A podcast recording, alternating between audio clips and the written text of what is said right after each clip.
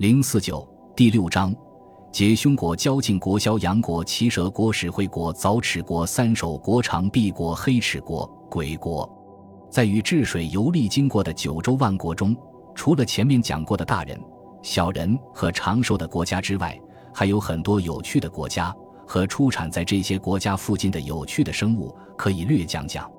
现在为了讲述的方便，把这些国家分作异形和异禀两大类。形就是形貌，禀就是禀赋。当然，这也只是大体的区分。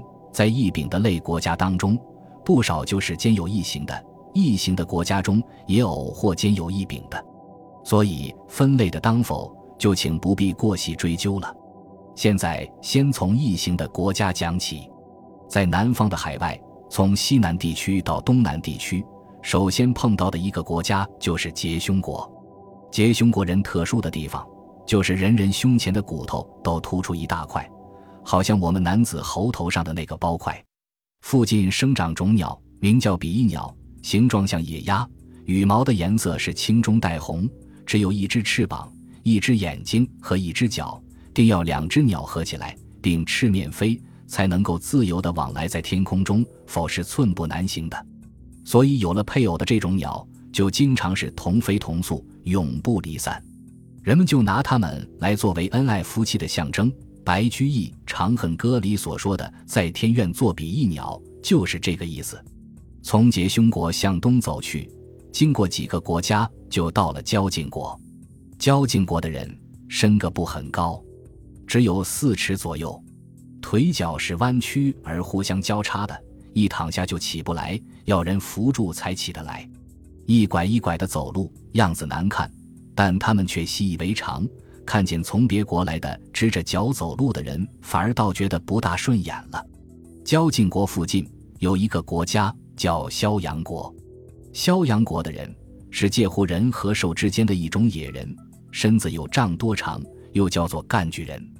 人的脸，漆黑的身子，浑身长毛，脚是反转生的，快步如风，性情极凶暴。喜欢拿人来当粮食，他在山间捉住单身行客，就张开他那像狗一样的嘴巴，把长大的嘴唇翻转来盖在额头上，嘿嘿嘿一阵傻笑，待笑够了，才开始吃人。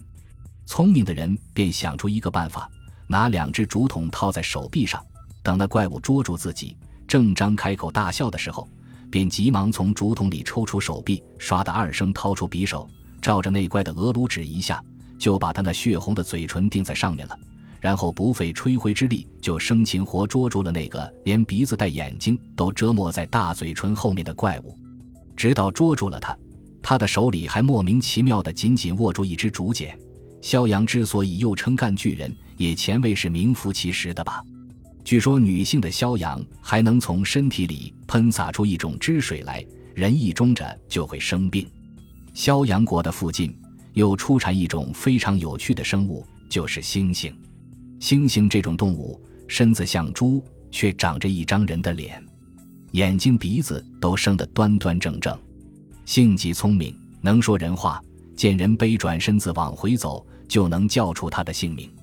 人们要想捕捉猩猩，就在深山里放上几坛酒，又放几个酒碗、几只酒勺子和几双木板鞋在旁边，便去躲藏起来，归看动静。一会儿，猩猩们来了，看见这种铺排，早就料定是人们设下的圈套，就叫着设圈套人的名字，在那里破口大骂，连他的祖宗八代都骂遍了，骂得唇焦舌燥。委实需要点饮料来解解口渴了，于是酒味的芳香就开始深刻而细致地刺激着这些聪明动物的嗅觉。猩猩们起初想不能上当，继而又想长点点吧，长点点总不会碍什么事的。渐渐就有那大胆的猩猩，慢慢的移动着他的脚步走进酒坛去，伸手进坛，用指头蘸了点来尝尝。很快的指头就变做了勺子，接着又变做了碗。于是猩猩群哄而上，大碗小勺，喝个不亦乐乎。不消一时三刻，几坛子酒就给这群聪明的动物喝得精光。他们带着七八分醉意，又发现了地面上的木板鞋，大家都兴高采烈地争着去穿木板鞋。学学人们摆摆架子，哪知道刚走不到三五步，都七歪八倒的跌在地上，被躲藏在附近的人们跑出来，用绳子牢牢靠的绑扎起来了。从萧阳国往东走，就到奇蛇国。奇蛇国又叫反蛇国，据说这国里的人舌头都是向着喉咙倒转生的，因此他们说话极特别，只有他们自己能懂，外人简直莫名其妙。从反蛇国再往东走，便到了史惠国。一国的人嘴巴都像猪。史惠国的附近是凿齿国。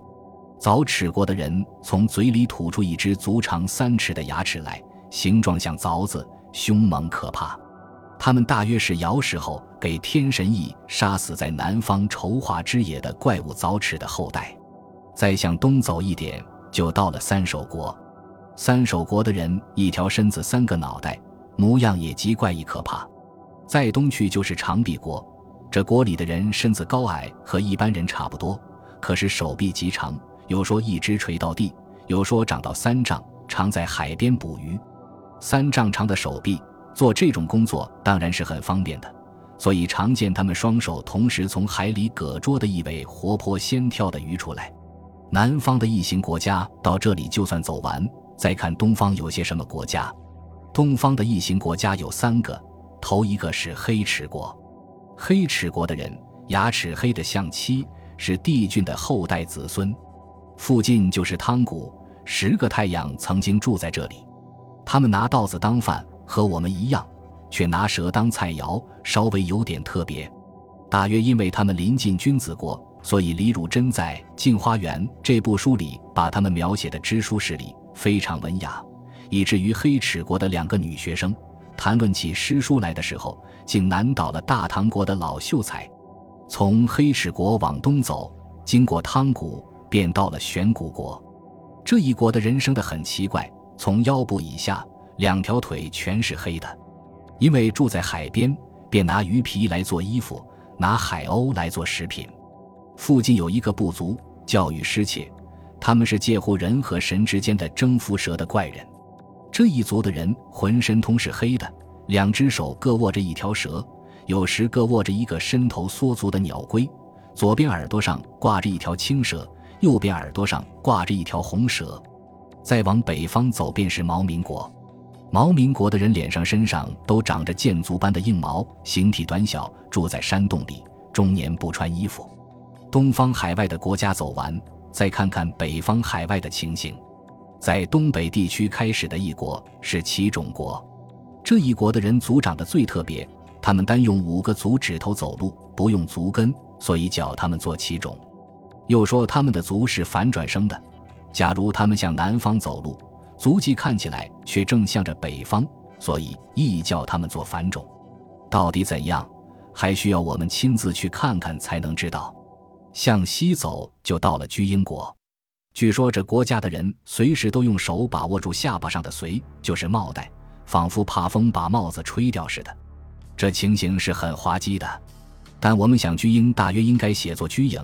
影就是一种肉瘤，多半长在颈部，大的竟有唐缸那么大。这累赘的东西在颈上荡来荡去，自然很不方便，需要随时拿手去将它扶住。这样解释似乎比较近情理些。居英国的南边生长一株极其高大的树，叫做寻木，据说有千里之高，那么已经高入云霄了。再向西走，便到伯父国，伯父就是夸父。也就是从前和太阳赛跑的那个巨人夸父的后代子孙，这国的人身体都极长大，右手握一条青蛇，左手握一条黄蛇。东边是一片绿叶茂美、鲜果累累的桃林，叫做邓林，就是从前追赶太阳的夸父临死时抛下他手里的杖变化成的。只有两棵树，变成了一片广大无边的森林。伯父国的前面是聂耳国。聂耳又叫丹耳，一国的人都长着一对极长的耳朵，一直垂到肩膀下面，走路时候必须用两只手握住它们，像居英国的人握住颈脖上的瘤子一样。他们每人使唤两匹花斑老虎做他们的仆人。聂耳国的附近是有名的北海，住居着三个神人，一个是人的脸、鸟的身子的北海的海神，而兼风神的鱼强，我们前面已经讲过了。另外两个，一个叫九凤鸟的身子，九个脑袋都是人脸；一个叫强梁，人的身子，老虎的脑袋，四个蹄子，手肘特别长，嘴里衔了蛇，前蹄上又挂着蛇。他们都住在一座名叫北极天贵的山上。北海这一带很有些奇怪的事物，在一座叫做蛇山的山巅，我们看见许多像凤凰样的美丽的五彩鸟，名叫翼鸟。它们群飞起来，数以万计，遮天蔽日，真是壮观极了。又看见作为幽都大门的幽都之山。那上面有黑鸟、黑蛇、黑豹、黑虎、黑狐种种黑色的生物。翻过这座大门，又看见一座怪石嵯峨的大黑山，山头上来往着一些黑色的人民。又看见大幽之国，人民都赤精着身子，终年住在不见阳光的幽暗的崖洞里。又看见红脚杆的人民，膝头以下的皮肤颜色通红，人人好像穿了红靴子。又看见一群壮汉，人身子，马腿足，腿上生有长毛。他们是定邻国的人民，用鞭子自己鞭打着马蹄，在原野上快跑如风，喉咙里发出像秋天的雁一样的嘎咕嘎咕的鸣叫似。本集播放完毕，感谢您的收听，喜欢请订阅加关注，主页有更多精彩内容。